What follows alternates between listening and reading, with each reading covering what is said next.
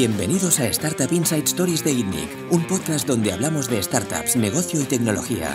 Podéis verlo en itnic.net barra podcast y escucharlo a través de Spotify, iTunes, Google Podcasts, Evox y otras plataformas. Bienvenidos una semana más al podcast de ITNIC. Yo soy Bernat Ferrero y hoy estoy con Francesc Font. ¿Qué, tal, Francesc? Muy bien, buenas tardes. Francesc es emprendedor eh, en serie, en múltiples proyectos. Sí, podríamos eh, decir en serio, sí, sí conocido, al menos por mí, eh, por, el, por el proyecto de Nubelo. Em, Correcto. Que luego se convirtió en Bandit. Ajá. Y que luego pasaste a Kerthy. Correcto. Eh, que es donde has estado en los últimos años, últimos dos años, hasta hace poco, ¿no? Em, pero también has participado en proyectos de otros, has mentorizado emprendedores y has invertido. Exacto. Entonces, cuéntanos un poco, Francesc, ¿cómo empiezas? ¿Cuál es tu primer euro? ¿Cómo ganas el primer euro? mi primer euro ah, fue con una compañía que se llama Gimash, que está todavía ah, viva. De hecho, fue una compañía que terminamos vendiendo uh, cuando llegó la crisis.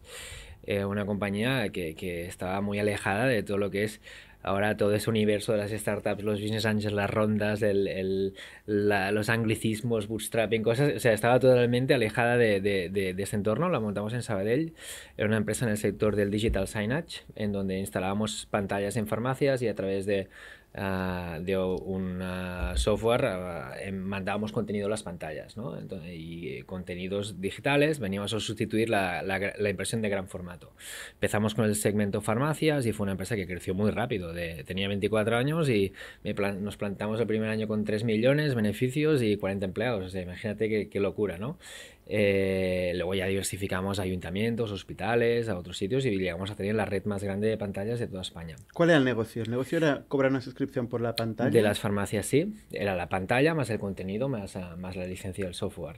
Ah, lo hacíamos con rentings, con lo cual ya todo se empaquetaba. Uh, luego sí que en cada canal cambiaba, ¿no? Llegamos a cometer errores como por ejemplo pues ponernos en el negocio de la explotación de medios montando un par de centros comerciales en Madrid en donde poníamos pantallas de gran formato y enseguida nos dimos cuenta que no era nuestro negocio, ¿no? aquel negocio, a pesar de que teníamos, sabíamos hacer contenidos y teníamos el software para emitir y controlar todo, el negocio de explotación de medios no era el nuestro. Pues eso fue uno de los errores. ¿De dónde salía el contenido? contenido lo fabricamos nosotros ah, en colaboraciones con colegios de farmacéuticos, por ejemplo, de nos hacían pues consejos. También el propio software tenía un editor donde cada farmacia se podía hacer pues sus propias promociones, muy parecido al, PowerPoint, tenían toda una biblioteca de contenidos y de productos. Los laboratorios nos daban contenidos, incluso había un modelo de negocio muy gracioso que se lo llamamos en Perview, ah, de, de EPV se llamamos, en donde los laboratorios te decían, oye, yo quiero estar en las pantallas, en el punto caliente de la farmacia, ¿no? Y claro, las farmacias nos decían, ya, pero voy a ver si le doy permiso, ¿no? Porque al final igual yo no vendo el frenador. Entonces en su bandeja de entrada les entraban ofertas de laboratorios para decir yo quiero estar en, las pantallas de tu farmacia durante un mes saliendo cada tres minutos con este spot, ¿no? Y los farmacéuticos si aceptaban entonces cobraban y, se compensaba con su cuota. Ostras, ¿qué año era esto? Esto era el año 2005, empezó. Está viva todavía, todavía el negocio está vivo, sí, sí. Eh, cuando vino la crisis, digamos que nosotros sí que con los socios fundadores no supimos dimensionar bien. Durante los primeros cuatro años, pues hicimos bastante beneficio, incluso tuvimos ofertas de exit que no aceptamos y al final lo terminamos. Yo diría mal vendiendo, aunque sí que fue un exit a, nivel económico, ¿no? a, un, a, un, family office que entró en su momento ya cuando empezó la crisis. ¿Cuánto cobrabais por cliente o por farmacia? ¿Cómo iba eso? Las farmacias iban eh, con contratos a 5 años, a cuotas entre 200 y 300 euros que recuperaban en parte con, con la parte de los anuncios. Sí, sí, sí, sí. ¿Entre 200 y 300 euros al mes? Sí, sí, sí. Sí, sí, ahora ha bajado bastante este tema. Ah, ¿Y recuperaban parte de esto con, sí, la publicidad? El 50% tranquilamente lo recuperaban las farmacias que eran uh, potentes. ¿eh? Tampoco la farmacia uh, pequeñita de pueblo era de ponerse pantallas, ¿no? pero sí que las farmacias en las grandes ciudades, llegamos a tener unas 1.200, eh, tenían... Uh, tenían al final una cuota de recuperación importante por parte de los laboratorios. Fue un modelo de negocio interesante. Ahí cuando me di cuenta de que el negocio cambiaba, fue cuando ah, llegaron los primeros smartphones. Eh, montamos algunos hospitales, aquí el de Belviche, el de Granollers, el de Mollet, y te das cuenta que la gente estaba en las salas de espera y en lugar de, estar mirando la pantalla porque no había nada más, y que ponías contenidos de infotainment y muchas cosas de salud, la gente estaba todo el mundo mirando el móvil. ¿no? Y ahí dije, se nos ha acabado el modelo de negocio. ¿No? porque claro, al final las pantallas son para ser consumidas, ¿no? Eh, y ahí fue cuando hicimos ya la incursión a, los centros comerciales, pero, pero era otro negocio más de explotación de medios, ¿no? Bueno, fue una primera experiencia, desde luego, súper intensa, con lo joven que era, sin tener eh, ninguna experiencia de nada, ¿no? Claro, desarrollar software, uh, creación de contenido de vídeos... ¿Cuál era tu background antes de eso? Había estudiado administración y dirección de empresas, pero bueno, yo que doy clases en, la autónoma ahí desde hace 12 años, siempre les digo a los alumnos, digo, cuidado que los mejores emprendedores igual no son los que han estudiado esta carrera, sino son más técnicos o gente que sabe diseñar mejor un producto, ¿no? Pero pero bueno, había estudiado ADE, que es uno de los mitos, ¿no? Que se creen que los emprendedores tienen que saber de ADE o de económicas y no tiene por qué. Eh, había trabajado dos años en una pyme del sector de la impresión digital, mm, también temas de innovación, ah, con temas de stands de reciclaje, más unos carteles que se iluminaban con tintas ah, fluorescentes y bueno, yo llevaba toda la parte de marketing e innovación y también había llevado ventas, entonces llegó un momento que dije, voy a montar mi propia empresa, ¿no? Identifiqué que ya venían las pantallas planas, que podías mandar contenido y que en lugar de estar imprimiendo carteles grandes con plotters que valía mucho dinero, ya podías empezar con la señalética digital. Y ahí sí empezamos. Y ya está. Es curioso porque esta discusión de, de dónde viene un emprendedor es muy recurrente. Es una conversación que tenemos muchas veces. Y tenemos gente como, como Caviedes, que ha estado en el podcast, que, que considera que un emprendedor tiene que saber de finanzas, tiene que saber del cómo, el cómo ejecutar una empresa. Eh, y luego otra gente, yo por ejemplo, entre, entre, los que me incluyo, donde que creemos que un emprendedor al final tiene que identificar, eh, tiene que ser bueno identificando problemas y ser eh, bueno atacando estos problemas a largo plazo con resiliencia, comunicando cómo solucionar ese problema sistemáticamente a mucha gente y atraer, sobre todo, y para mí es más importante, atraer el talento necesario en donde haga falta para encontrar el cómo para solucionar el cómo.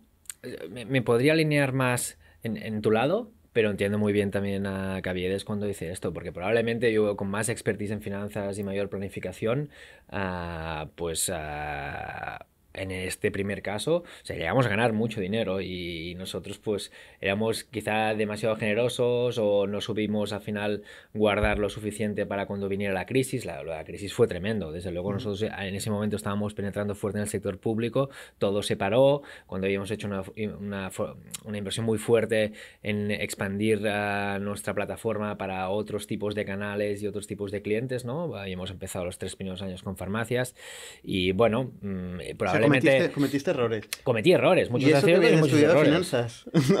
sí, sí, pero, pero bueno, sí, yo creo que no, no quiero faltar el respeto a mis alumnos, pero yo te puedo decir que que no te preparan para el nivel de dominio de finanzas y KPIs y métricas y análisis ah, que uno requiere en la universidad. Eso lo tienes que vivir. Y menos te preparan para qué hacer cuando viene un competidor que quiere lo mismo que tú. ¿Qué hacer como cuando un tío no viene a trabajar o te dice que no que no compra tu visión o lo que sea, ¿no? O sea, al final son cosas que te vas encontrando por el camino, ¿no? Mm. Difícil preparar eso. Y, en esta parte es la que siempre me he sentido más cómodo, en la gestión de grupos, de personas, de, de atraer talento. Uh, luego en la parte estratégica la he ido aprendiendo más con el tiempo y con los errores también, ¿no?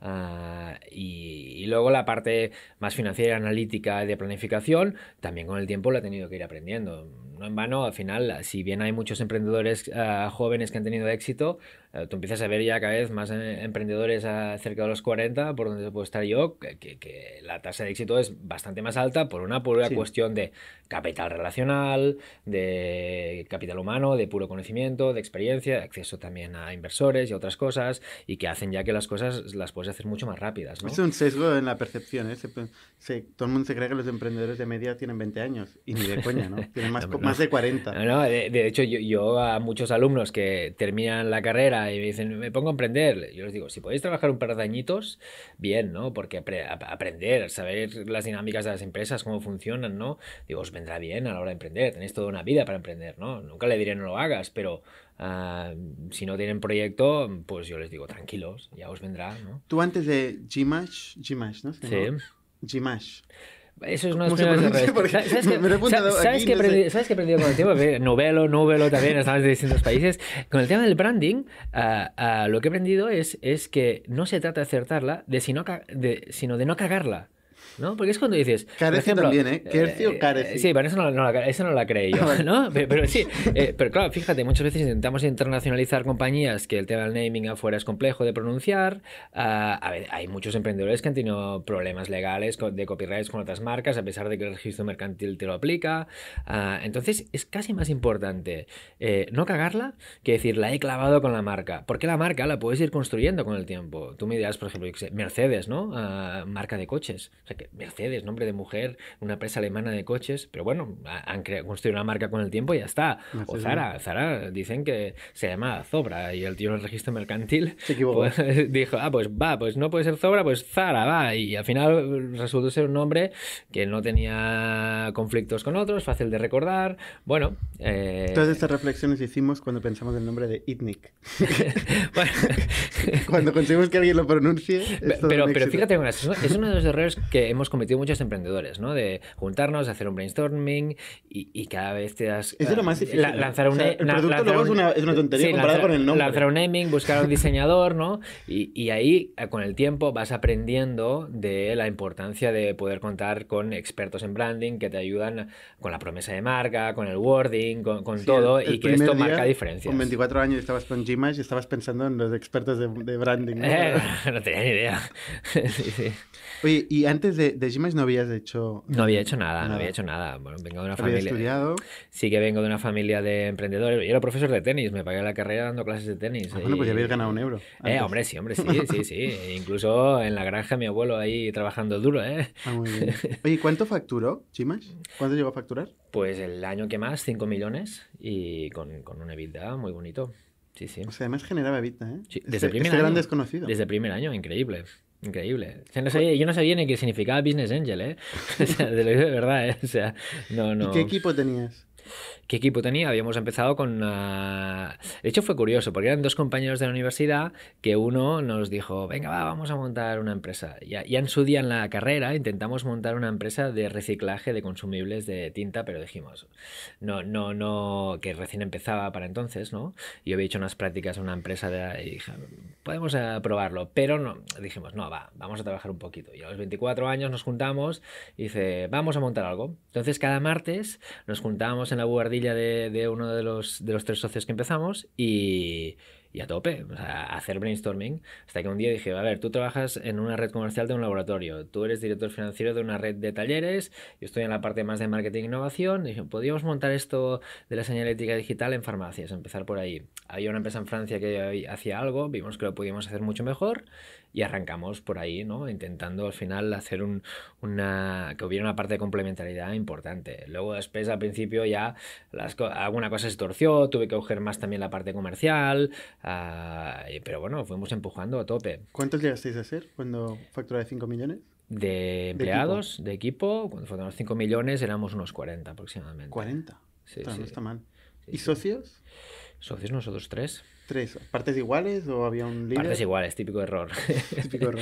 El tema que tuvimos que corregir, ¿no? Porque con todo respeto a ellos, que son amigos míos, de hecho ayer cené con ellos, eh, claro, llegó un momento que dije, señores, estoy cargando el peso de la empresa en prácticamente todo, ¿no? Y eso no va de, tres socios a tres nóminas iguales, a tres coches iguales, y a, la parte accionarial ya fue así, ¿no? Eh, pero sí que como mínimo eh, terminamos readaptando un poco los roles y las nóminas y todo, porque una cosa es ser socio, otra cosa es ser trabajador, ¿no? Entonces... Eh, ¿Cómo, ¿Cómo, tuviste esta conversación? O sea, ¿Cómo lo planteaste? Pues uh, siendo muy honesto. O sea, leí aquel libro que, que, le recomiendo a mucha gente, el libro negro del emprendedor, ¿no? Del, del Fernando Trías de Bes, ¿no? Que además era muy curioso porque decía, se juntan tres amigos de la universidad en un mundo de nube de colores, ¿no? Y dividen la empresa un tercio, un tercio, un tercio y luego te das cuenta que uno tira más, uno tira menos, uno coge más peso, otro... Y claro, y todo esto corre un poco por dentro, pues, pues con mucha sinceridad y lo entendieron. No cambiamos los pesos accionariales, pero sí que al final, si yo al final estaba viajando eh, para arriba y para abajo, llevaba todo el motor de negocio, ser CEO de la compañía, bueno, ellos... Se pasaste a cobrar más. Sí, aplicamos, digamos, dentro la lógica. Yo, por ejemplo, a mí no me gusta que haya muchas desigualdades salariales, pero decir, oye, tú como socio cobras tus dividendos, pero si tu función es esta, pues, pues están en estos niveles y ya está, y no pasa nada. No por ser socio de la empresa tienes que cobrar más en tu nómina, ¿no? Para eso ya tienes las acciones. Entonces eso lo, lo, dividimos, ¿no? Mm.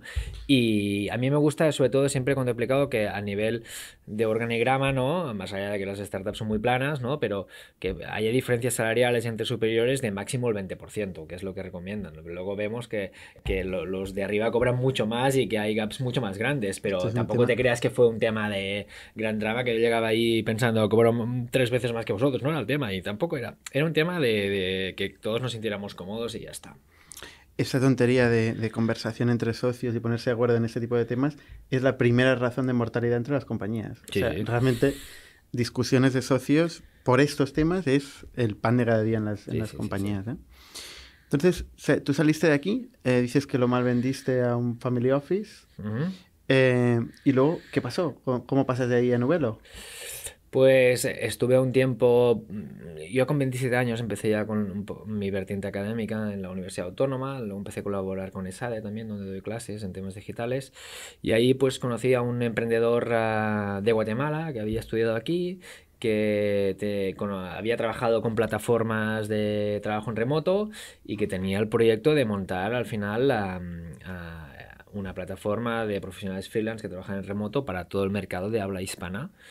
Y dije, pues venga, va, pues, pues, pues empezamos, ¿no? O sea, me gustó el proyecto, él buscaba también un socio, porque yo personalmente, tras todos los proyectos que he ido montando, creo que Mm, más allá de liderazgos y de que uno se sienta cómodo en los pesos accionariales en función del rol que uno cree que tendrá, que esto siempre se puede corregir, yo, a mí me gusta trabajar en equipo porque es, muy duro las startups, ¿no? Entonces tener socios complementarios, uno más analítico, uno más creativo, uno más de ventas, uno más de B2B, uno más de... O sea, al final es como el equipo de fútbol, tenéis al Messi, bueno, sí, 11 Messi ganarían, está claro, pero bueno, necesitas mediocentros, porteros, tiene que ver de todo y ahí me gusta montar siempre proyectos con, con otros socios. Eh, ¿Quién tuvo la idea? Eh, la idea la, tuvo, la tuvo este chico. ¿Cómo lo conociste? Lo conocí en un, en un meetup uh, en ESADER eh, de temas de emprendedores y me lo expuso y ¿Él iba a buscar financiación o...? Él iba a buscar financiación, sí, sí, sí, él iba a buscar financiación.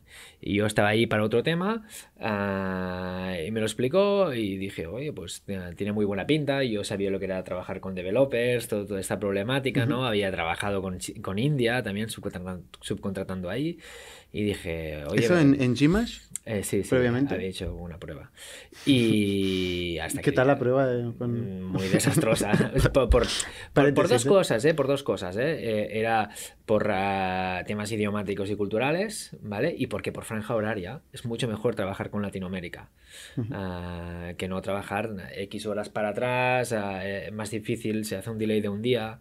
en cambio, aquí con Latinoamérica, tú puedes trabajar mañana tarde, ellos continúan, es, es, mucho más fácil en ese sentido. O sea, tú habías vivido, digamos, la problemática de trabajar con freelance, conociste a este chico. Sí, sí.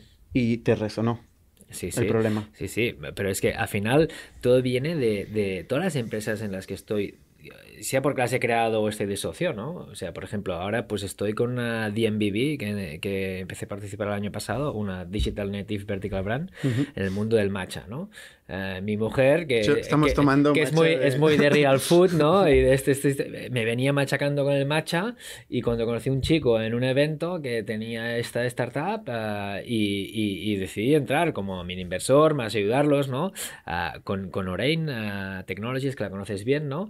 que es una empresa que... ¿Ha estado en el podcast también, Xavi? sí, IoT Payments, ¿no? Para pagar con el móvil a las máquinas. Yo tenía un socio que eh, Francisco Lecha, creo que lo conoces también, a ver si un día lo invitáis, eh, que se habla muy bien, ¿no? Y, y, que siempre me pulía mi calderilla para las máquinas de vending, ¿no? Oye, Francis, ¿tienes dos euros para el café o para no sé qué? Y claro, cuando me dijo, tengo una solución para pagar con el móvil a las máquinas, dije, esto me interesa, ¿no? Porque además yo también, típico antes de ir a la universidad, buscando monedas para poderte pagar el café de ahí, ¿no? Eh, ¿A Xavi de Orain también lo conociste en un evento? A Xavi, a Xavi me lo presentaron ah, en la universidad, un profesor me dijo, oye, tenemos un chico aquí en, la, en el CVC, el Centro de Visión de Computación, que está un poco pues montando el proyecto, todavía un poco tascado atascado con la estrategia de seguir, ¿no? Y, fuimos haciendo reuniones, fuimos conociendo, eh, me enamoré del proyecto porque había un potencial increíble, ¿no? Terminar con las monedas en el mundo y, al final, pues eh, terminamos eso, pues, pues, pues liadísimos como estamos hoy con este proyecto. Una, conclusión de momento es que cuando te vean a alguien en un evento, tiene que venirte a ver, porque eres receptivo en los eventos. Sí, sí el proyecto me gusta. Sí, al final no es un tema de, de, ganar dinero o no ganar dinero, es un tema de que a mí me apasiona crear valor. Y cuando te explican una cosa de que le ves sentido, ¿no? La cabeza ya te empieza a funcionar y esto lo podemos hacer así, de esta forma, me imagino que te pasará mucho también, mm. ¿no? Y si lo ves muy claro, pues, pues, pues soy muy fácil de convencer. En general, la gente que, pasa por aquí tiene, tiene esta, este virus, ¿no? De, que un, problema y tiene que, encontrar cómo resolverlo. Por cierto, me acabo de acordar que Cristian Rodríguez, eh, que también ha estado aquí en el podcast, también pasó por una experiencia eh, de, pantallas. de pantallas en, autobuses, en, su caso, eh, como su primer proyecto o uno de sus primeros proyectos. ¿Eh? Entonces, Nubelo, estabas explicando Nubelo. Eh, fue una experiencia bonita, fue una experiencia, digamos, ah, dura también a la vez. ¿eh? ¿Qué, cómo evolucionó? ¿os conocéis? Nos conocemos, ah, montamos el proyecto, ah, hicimos una ronda SID de conocidos, ¿no? Más algo que pusimos nosotros también. ¿Qué roles o qué...? Yo era el CEO, eh, él era... te aceptó, te acaba de conocer en un evento y dijo, pues tú vas a ser Tenía un perfil e más de product él, entonces... Bueno, era un negocio que claramente necesitabas rondas, necesitabas cierto capital relacional, captar talento, muchas cosas, mm, pero sin ninguna acritud, ¿eh? Quiero decir, al final también él buscaba este, a una persona que pudiera liderar este proyecto. Nos pusimos muy rápido. O sea, él iba a buscar financiación y o persona que pudiera liderar el proyecto. Sí, sí, sí, sí, sí. Eh, que buscaba también compañeros de viaje. Entonces, eh, ¿Y, eh, os, repartisteis la, participación a partes iguales en este caso o no? En este caso él había tenía un poco más porque también había invertido, también invertí dinero mío, y, pero bueno, todos estamos bien, no, no, ah, nunca fue un problema, nunca fue un problema este tema. Al final tiene que ir en función de los roles, los pesos, lo que cada uno puede invertir, dedicar y, de una manera racional es fácil de ponerse de acuerdo. Claro, un mercado, o sea, un marketplace de freelancers es un, es un negocio ambicioso. Ambicioso. Eh, se dirige a un mercado muy grande, freelancers, en España. Hay... 500 millones de personas. Imagínate. Eh, entonces, ¿qué, ¿vais a buscar una ronda? Eh, ¿Cómo lo planteáis? Empezamos con una ronda SID, montamos la plataforma, ah, buscamos al final con cierto capital relacional, más mucho PR, saliendo mucha prensa. Claro, piensa que era dos, finales de 2011 y principios de 2012, plena crisis, el futuro del trabajo, mucha gente hablaba de nosotros, ¿no? Era, era un modelo muy romántico, ¿no? Que la gente pudiera trabajar desde casa, desde las madres, a los que no están en las ciudades, de, eh, democratización del trabajo, la meritocracia, trabajar a distancia en N países, ¿no? ¿A qué mercados eh, ibais? Todo España y Latinoamérica. Todo España y Latinoamérica. Al principio no estábamos en Brasil, luego adquirimos una compañía que se llamaba ProLancer eh, para el mercado portugués. ¿Existía freelancer.com y Existía Elance, y Odesk, ah, eran los grandes players para el mercado americano, más uh, Freelancer también, que iba un poco a todo el mundo, eh, pero era un mercado que no estaba, eh, estaba bastante virgen. Fiverr eh, no, Fiverr, ¿no? Fiverr, sí, pero Fiverr al principio estaba en un modelo de ah, te hago las cosas por 5 euros. Era un poco trabajo basurilla, no nos engañemos. Y freelancer estaba un poco también en, esa dinámica. Ah, de hecho, vendimos el negocio freelancer. Luego, podemos hablar de este tema porque fue, fue una experiencia dura. entonces, eh, bueno, nos fusionamos muy rápido con unos argentinos que estaban haciendo lo mismo. Eh, les dimos una cuarta parte del negocio, ah, porque para nosotros también era importante tener una oficina, ah, ah, en este caso en Buenos Aires, tener una pata ahí en, el continente latinoamericano, que era nuestro mercado más grande. Entonces nos pusimos varios emprendedores muy rápido de acuerdo para, crecer fuerte, porque era, como tú decías, un proyecto ambicioso. Empezamos ya con la primera ronda Serie A, pero que, a mí me hace gracia, porque es que yo recuerdo que en 2012 hicimos una ronda de un millón y medio y estábamos en el top 10 de España. Y aparte, no, era el 2013, 2013, perdón, antes hicimos una, una SIT. Y estábamos en el top 10 de España y al año siguiente eh, eras un loser haciendo un millón y medio. Es decir, empezaron las rondas de 5 millones, no sé qué, ¿no? Y decíamos, ostras, ¿cómo ha cambiado la película, no? Eh, bueno, fuimos creciendo hasta que en 2015 nos damos cuenta que a pesar de que teníamos ciertos cohortes, ciertas cosechas que en algunos verticales salían muy bien, algún perfil de empresas y de pymes, era un tema que costaba mucho, era un tema que se estaba volviendo un poco trabajo basura, no nos sentíamos muy orgullosos de cómo las empresas hacían uso de los profesionales y el talento que teníamos en la red, llegamos a tener más, más de un, un millón de profesionales con un volumen de contratación muy alto y estaba bien, ¿eh? nunca habíamos llegado a la rentabilidad, pero bueno, también pasó una cosa, que en 2015 empieza a mejorar la economía, una búsqueda salvaje, que tú sabes mucho de esto, de talento digital. Nos venían muchas empresas a publicar ofertas de empleo. Nosotros decíamos, nosotros somos freelance y somos a distancia. Pero claro, teníamos más de un millón de perfiles con diseñadores, programadores. Entonces empezamos a ver que mucho talento se está volcando al mundo a trabajo full time. Perdíamos nuestro gran activo, que era nuestro talento. Entonces dijimos, bueno, pues si al final el mercado manda, vamos a convertirnos en una plataforma híbrida en donde tendremos pues desde publicación de ofertas full time hasta freelance y cada perfil en función del momento de su vida que esté, ¿no? Más nomad, menos nomad, presencial, más full time, no sé qué, pues le iremos haciendo todo el acompañamiento nos empezamos a dar cuenta que, el tema full time empieza a tirar muy fuerte, que, que la Valley sale mucho mejor, el CAC es más caro porque cambia un poco el modelo de negocio, tienes que poner red de ventas, que vayas a visitar las empresas, a competir con los LinkedIn, InfoJobs y todo. Pero bueno, ahí nos dimos cuenta que el mercado ah, del freelance online empieza a sufrir mucho, cierran los alemanes, ah, los franceses sufren, los americanos se fusionan y empezamos a decir, uy, uy, uy, está cambiando un poco la tendencia y en ese momento nos llega una oferta de freelancer que decidimos aceptar para podernos dedicar y vender el negocio original, para podernos dedicar al tech recruitment, ¿no? Pero vea que tengo preguntas del modelo antes de entrar a, la venta, ¿eh? O sea, vosotros dices que captabais freelancers, que llegasteis a tener un, millón, has dicho, de profesionales, y que tenéis el problema de que pasaban a estar contratados. Pero bueno, sí, sí. esto es un proceso, o sea, habrá freelancers que constantemente son contratados y habrá nuevos freelancers constantemente, ¿no? Sí, sí, sí. O sea, al final hay muchos freelancers hoy y en todo momento ha habido muchos freelancers en el mundo. Sí, sí, sí. En el mercado latino, latinoparlante también, ¿no? Hmm. Sí, habían dos cosas también. Ah, nosotros creíamos que haciendo mucha mucha apología del modelo del trabajo en remoto también funcionaría mucho mejor, eh, porque nuestro modelo se basaba en el trabajo en remoto, con un escrow por medio, un depósito, cuando se terminaba el proyecto, se, se entregaba, se valoraba profesional y nosotros nos quedábamos un 10%. En el momento en que eh, la gente quería freelance, pero los quería presenciales, que es algo muy latino, ¿no? De te quiero ver aquí en mi mesa, ¿no? Aunque seas freelance, ¿no? Muy latino y, eh, probablemente ilegal. Claro, y probablemente ilegal. Nuestro modelo de negocio perdía el sentido también. Entonces había, por un lado, mucha... Porque os saltaban. Nos saltaban, sí, sí. Había mucha reticencia, digamos, al trabajo en remoto. Había empresas que lo hacían espectacular y decías, es que si todas... Y les iba muy bien, haciendo ejércitos, un pool de freelance online geniales, ¿no? Y decías, si todas las agencias, empresas trabajaran así, sería cojonudo. Pero, eh, bueno, al final la, las cosas, la cosa cayó por su propio peso, ¿no? ¿Cómo captabais freelancers? Bueno, al principio mucho PR, luego programas de referidos, luego pues al final en muchos foros al final o de LinkedIn y luego ya fue el propio boca a boca, porque al final ya llegamos a un punto que mm. cuando tú buscabas freelancer y trabajo remoto pues, aparecimos siempre nosotros. Pero no, pagábamos, ¿eh? ¿Cuál de los dos lados del marketplace era más difícil? ¿La parte de pues cliente empresa o, el talento?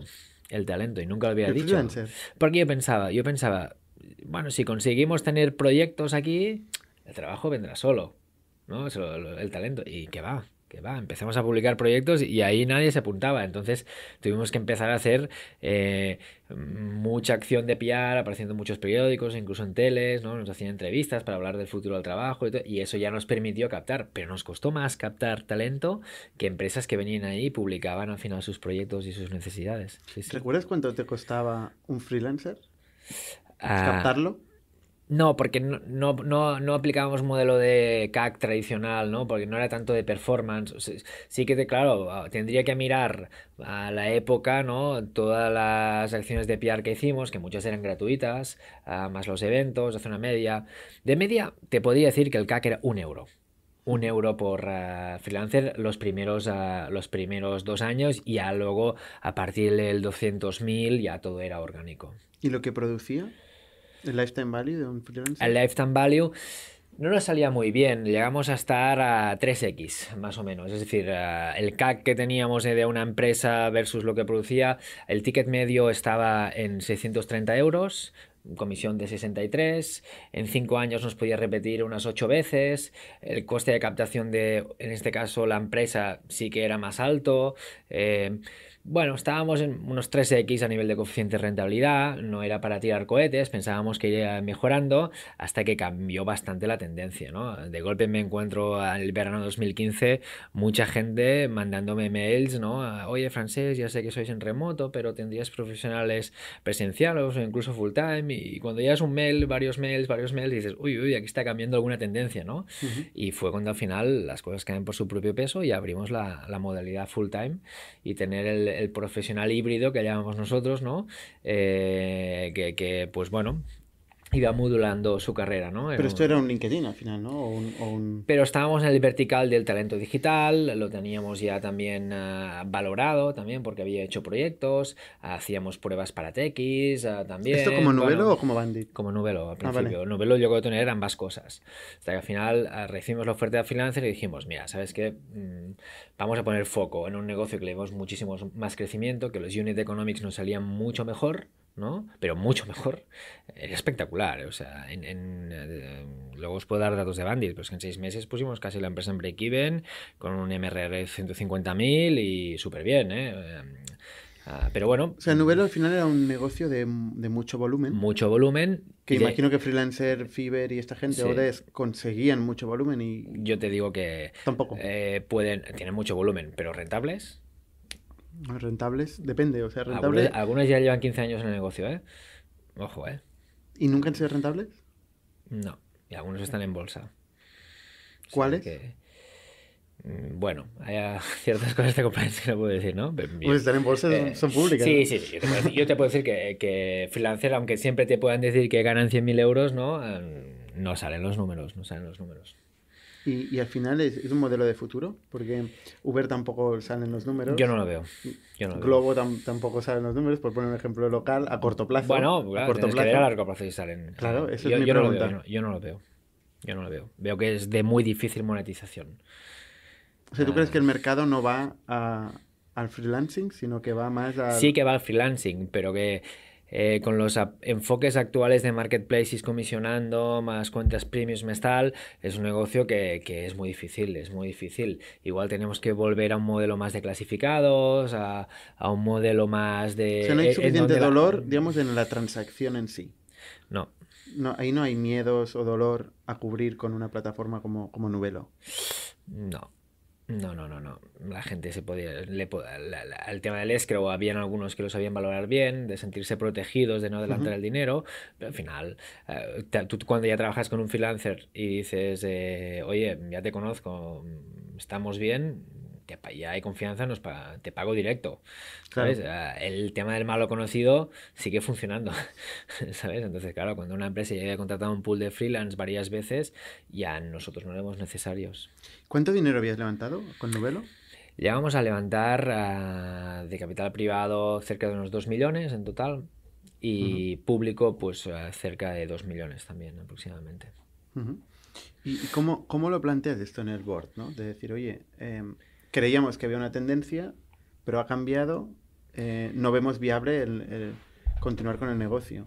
Pues como un pivot, ah, como un pivot, como tal lo llaman ahora, ¿no? Que han hecho muchas empresas, que ellos mismos veían que al final la tendencia está cambiando, que el nuevo modelo de negocio estaba traccionando muy fuerte y yo creo que fue un acierto y todo el mundo se lo toma muy bien. Otro tema es cómo hicimos ese cambio internamente con todo el legacy que llevamos, con uh, cómo teníamos que haber actuado a nivel de, del mantenimiento del accionariado, de los socios. De, hacer estas transiciones son muy costosas. O sea, el problema no fue el modelo de negocio, fue, yo creo, un acierto. El problema fue, digamos, a cómo hicimos la transición, ¿no? A socios que no te podían acompañar. claramente, claramente era una empresa nueva, quieres al final mantener, por respeto también a los que te han ayudado al principio, aunque sea un, tema nuevo, eh, los emprendedores muy diluidos, muy, eh, diluidos. ¿Tú todo este tiempo estuviste alineado con, tu, tu socio de Guatemala? Eh, sí, al final ya con el proyecto de Bandit eh, decidió salir, decidió salir porque estaba ya muy desgastado también. Sí, sí. ¿Y, tus inversores te, apoyaron en este proceso?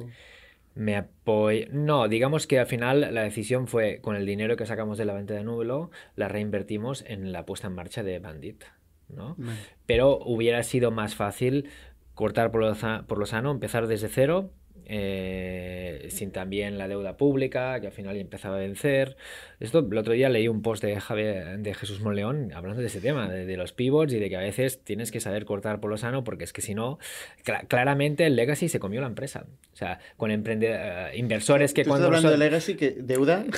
deuda, deuda. no, producto, no legacy Pactos de socios de inversores. Hubo un fondo de capital riesgo que dije, yo ya no puedo ir más, pero claro, no aceptaba el acordeón y no te permitía hacer una ronda nueva que tú necesitabas para hacer el crecimiento y la expansión en Europa de Bandit, con unos unit economics espectaculares. ¿Qué, qué inversores Estoy, ¿En novelo? Prefiero no dar nombres de aquí, de, porque al final ah, hubo mucha tensión, mucha tensión. Estuvimos cuatro meses bloqueados.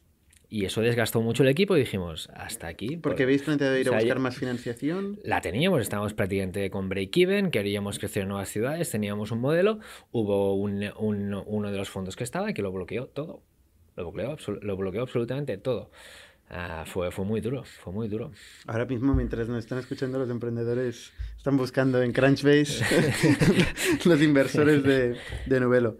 Vale, eh, fue una, una, experiencia bastante, bastante heavy, por lo que veo, ¿no? Sí, sí fue heavy porque además ah, coincidió con, con, Yo tenía dos niños muy pequeños, claro, también el, el, el tema familiar pesa mucho cuando lo estás pasando tan, mal intentando desbloquear esta situación. Ya llevas cinco años de un proyecto, que no nos engañemos, pues las nóminas son las que son en este sector, ¿no? y no me quejo de ello, ¿eh? Yo soy el primero que si empecé un, un proyecto, no, no, no era el hipócrita diciendo, es que yo en el mercado valgo tanto. No, bueno, es lo que hay, punto. No, no, Nadie te ha obligado. ¿No? obligado, exacto. ¿Sabes? Pero, pero claro, también llega un punto que, que, te preguntas si vale la pena, ¿no? Y decidimos hacer stop. La, la situación fue muy tensa en ese sentido, con, con, con esa situación que se produjo un inversor, un inversor que nos quería meter dinero, que dijo, oye, después del bloqueo, dijo, pues lo meto en otra empresa. Y te das cuenta que has perdido esto. Dos franquicias que habíamos abierto en, en México y en Colombia, y las tuvimos que parar. Imagínate, el mercado se estaba expandiendo y íbamos como un avión creciendo. Pero no decías que la tendencia estaba cambiando y que el mercado... Sí, sí, cuando ya estábamos en Bandit. Ah, vale, vale, vale, íbamos Esto ya era Bandit. Eh, solo te digo, el tema era, si, si aceptamos un acordeón, ¿qué pensarán todas las otras startups que se encuentran en esa misma situación. Explica qué es eso de un acordeón. Un acordeón es cuando, claro, al final a una empresa tienes que bajar el valor, ¿no? Ah, prácticamente llevarlo desde un valor que en su día fue alto, a hacer una ronda en donde diluyes fuertemente todos aquellos que no van, porque prácticamente es como empezar de cero. Eso, son empresas que o pivotan o se encuentran en una situación muy tensa y al final dicen, oye, pues los que continuamos queremos una parte del pastel más grande, porque, porque empezamos de cero, ¿no? Y, y ya está. Y... y lo que dices que habiendo vivido esta experiencia. Y ojo que intentábamos respetar con muchas cláusulas para que pudieran recuperar el dinero en caso de que fuera bien y tal. Pero bueno, no siempre es fácil. Ahora creo que ya se ve con mucha más naturalidad. El sector también ha aprendido de estos casos, ¿no? Y. O volviendo atrás, tú hubieras cerrado la empresa, liquidado la empresa, concurso de acreedores. 100%. Empieces de cero. 100%. 100%. Pues interesante el aprendizaje. Y esto era Bandit ya. Sí, sí. ¿Y el proceso de venta con freelancer cómo fue?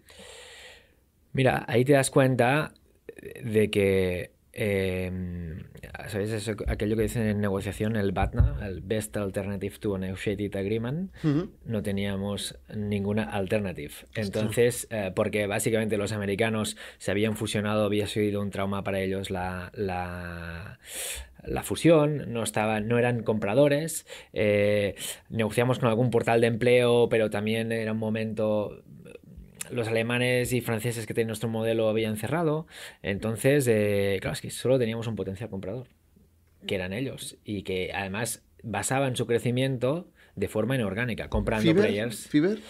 No, porque era un modelo todavía de eh, proyectos cerrados proyectos cerrados, te hago esto por 10 euros, ¿no? No, nosotros éramos abiertos, publicabas y era un modelo que, bueno, sí hubiera podido funcionar. Fiverr era más pequeñito para entonces, había empezado, no es el monstruo que soy.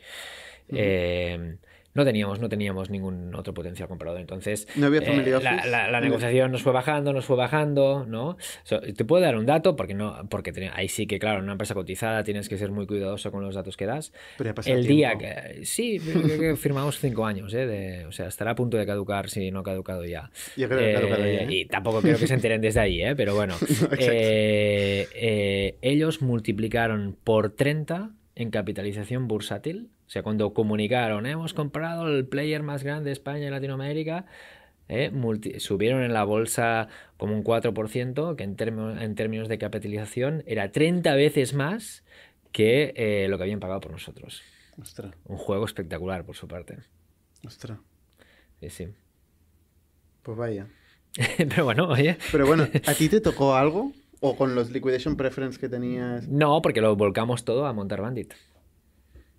Vale, o sea, se quedó el dinero en la sí, compañía. Sí, se quedó el dinero en la compañía. vale. ¿Y, Bandit qué pasó al final?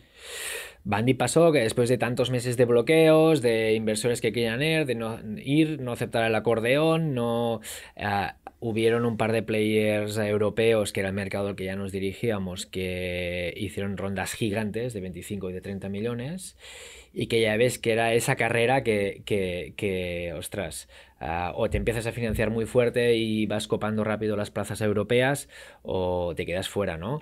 Y, y, ahí, pues, pues con todo el ruido interno que tuvimos, los emprendedores nos miramos y nos dijimos, por mucha pena que sintamos y que nos guste mucho el proyecto, uh, pues decidimos decir basta, porque el precio personal y familiar era alto era alto. Diluidos, uh, con socios que te lo bloqueaban, fue socios que después se disculparon y que dijeron hemos cometido un error uh, muy grave y que les sirvió a ellos de, de, de aprendizaje. Para quedarse bien con ellos mismos. La sí, disculpa, sí, digo, ¿no? pero bueno. Porque Bandit ya, ya, no está, ¿no? ¿Y qué, qué pasó? ¿Hiciste concurso de acreedores? O... Hicimos concurso, sí, sí. ¿Y está todavía en concurso? Ya... No, esto, no, esto no. tarda Estaba, tiempo, ¿no? estaba todo limpio, no, no, había nada. En seis meses se, se liquidó y todo bien. Y... ¿Y la deuda de entidades Bueno, públicas? la, deuda pública, sí. ¿Cómo, ¿Cómo funciona esto? ¿sí? ¿Viene alguien de NISA? No, no, No. o sea, me- siempre cuando tengas un administrador concursal, lo hayas hecho bien y tal, pues, pues ya está. Habíamos liquidado una parte importante ya, ¿eh? también de esa deuda, o sea que no, no... Bueno, no sé si quedamos una parte de volver, pero pues el juego de, de los bancos o sobre ya más todavía de Nisa y de... Ya lo claro. saben, tienen muchos... Un día les sale bien, otro no. ¿Y qué pasó entonces? ¿Cuál fue tu siguiente proyecto? Mi siguiente proyecto fue ¿O irme ¿Qué a... hiciste después de...? de-? Bueno, un cliente que teníamos, que ya un emprendedor más joven que yo, que conocía hacía tiempo, tenía el grupo Bilua, un grupo de e-commerce ah, con tres grandes portales, Miscota, Wellendal y Kersey, y a mí me, me dijo, oye, estamos haciendo una división del negocio, poniendo un CEO en cada compañía, plan stock options, me iría bien tu experiencia. Hablas de Albert Ah, Costa, ¿no? ah, sí, a un minuto del cole de mi hijo, que eh, durante, claro, años, mi hijo tenía cuatro años y casi no lo conocía, porque es que es muy duro esto de emprender. Y dije, bueno, pues un proyecto atractivo, ah, fuera, digamos, de Barcelona, ¿no? A 30 kilómetros de aquí, a un minuto de mi casa, to- todo encajaba, ¿no? Con, con un- a nivel personal y familiar también, con un buen salario, un proyecto atractivo, ah, más stock options, un, un mercado que está creciendo. Proyecto que lo hicimos crecer el primer año de 3 millones a 12, eh, casi con rentabilidad.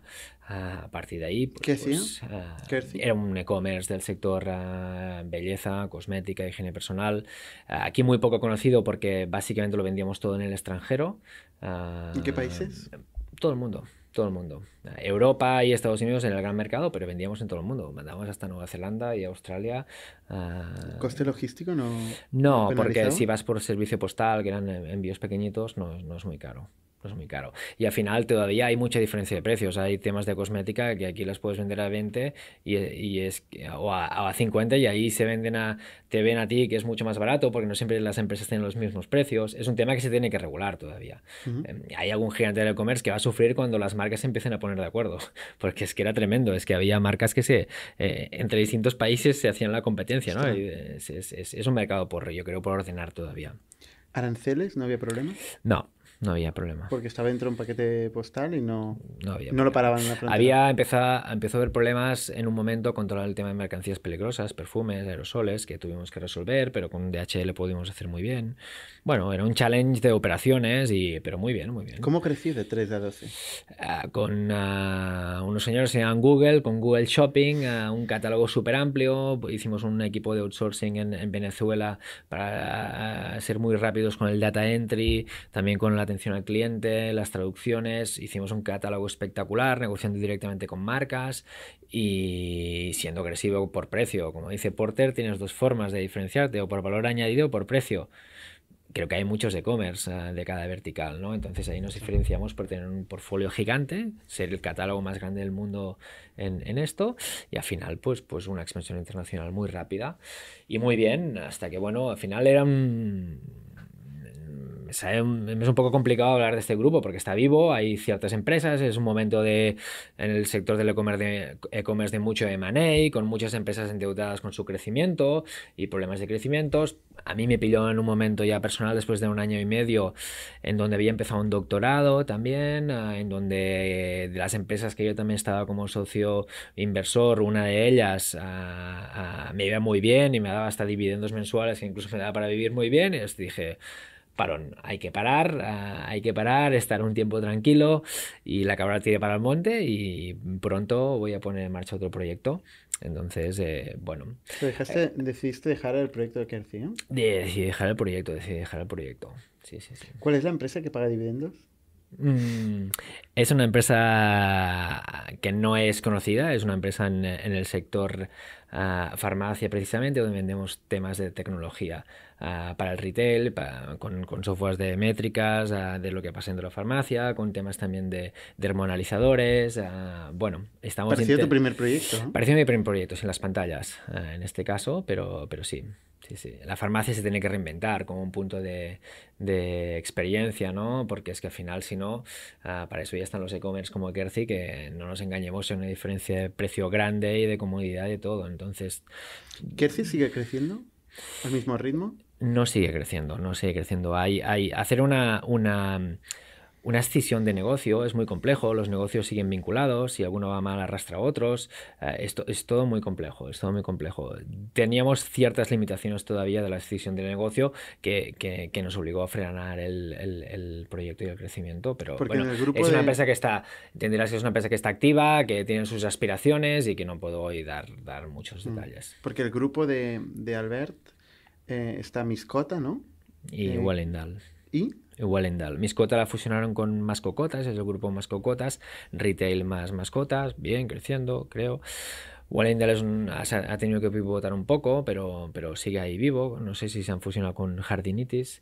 Es un sector que está en plena, en plena fusión y muchas compras y muchas integraciones y donde al final no nos engañemos, el, el retailer tradicional de e-commerce o sea, es el capitalismo en su pura esencia es The Winner Takes It All, ¿no? Entonces, mira, ahora como por ejemplo, uh, que fue ayer que nos enteramos que dos gigantes en el sector mascotas, ¿no? Tienda Animal y Equivoco se han fusionado y han creado ya la macro tienda aquí en España, ¿no? Online de esto.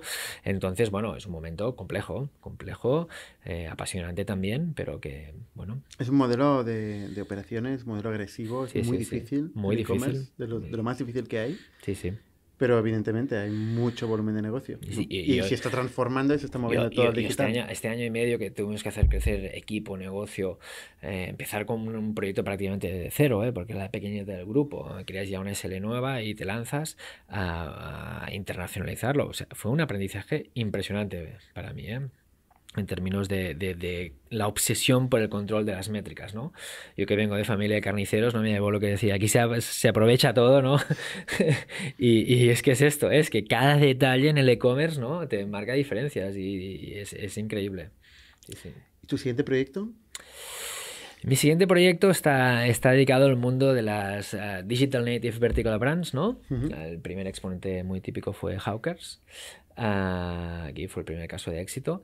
Ah, estamos creando un company builder ah, que empezará con un proyecto, más luego se le irán sumando otros de lanzamiento de, de DMVBs, eh, muy focalizadas en el consumidor responsable. Todas tendrán un componente, digamos, de cambio de, en el modelo de consumismo, en el modelo de producción, desde con materiales reciclados, economía circular, back to basics en alguna industria, ¿no? Cómo cargarnos las cápsulas de café ahí lo dejo. Uh, y, el mundo del café apasionante. sí, sí. Vuelvo a repetir, sí la tenemos sí, sí, sí, sí. como sponsor. Y, y, bueno, y sí, un, un, proyecto muy apasionante, muy distinto y en el que, y en el que de algún modo lo que pretendemos es crear marcas muy responsables, muy aspiracionales, uh, que conecten mucho con la gente, ayudar incluso a emprendedores que tengan proyectos, ¿no? que, que saben crear marcas y ayudarles a hacer crecer. Eh, lo llamamos DNG, Digital Native Group, y empezamos ahora y empezaremos con un proyecto muy fuerte este año y veremos si lanzamos un par de marcas más, depende cómo, cómo este primero ya lo vayamos enfocando. Y con muchas ganas, con muchas ganas. aparte de pero, eso... Pero un tema importante, ¿eh? Sí. Eh, eh, todas las marcas tienen que tener alma, que digo yo.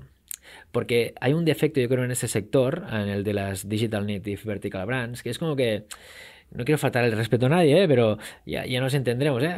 Esto va de gafas, compramos gafas y las vendemos. Esto En va China, de, de, Exacto. Es decir, oye, bueno, mm, hay que ponerle mimo a la marca, esencia, al producto. A... No va de ser simplemente bueno en, en, en performance uh, de marketing, que también, ¿no?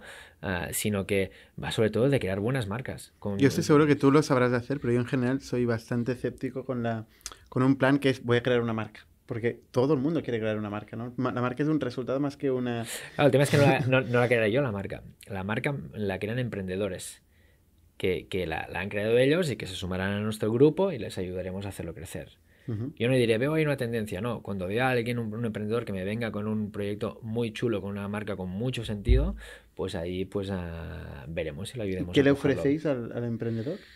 Entra dentro, dentro del, grupo, eh, tiene pues al final la parte de equity de su propio proyecto, uh, pero bueno, yo creo que uh, el modelo este de, de, ahora hay una tendencia, lo ponemos a tope en la tele y nos ponemos a, en plan a fabricar como churros muy rápido, no, no pasa nada. Queremos crear marcas que sean sólidas, que impacten a la gente, eh, que a poder ser estén dentro de la economía circular, Uh, y que haya un emprendedor apasionado, digamos, que el proyecto lo traigan al emprendedor, no que nosotros tengamos un proyecto porque pensamos que hay una oportunidad y buscamos un emprendedor uh, que igual no le apasiona la marca y no, no es ni su hobby ni su creación. Pues mucha suerte encontrando emprendedores. Sí, sí, no sí, es fácil, sí. ¿eh? No, no, tú lo sabes más que nadie, sí, sí. Pues oye, Francesc, muchas gracias por tu, tu experiencia. Gracias a vosotros. Y ya nos contarás dentro de un tiempo cómo, cómo va el proyecto. Muy bien, de acuerdo. Pues hasta la semana que viene. Gracias. Suscribíos a nuestro podcast en youtube.com barra itnic, Spotify, iTunes, Google Podcasts, Evox y otras plataformas para no perderos ningún episodio. También lo podéis recibir en vuestro correo suscribiéndoos a nuestra newsletter en itnic.net.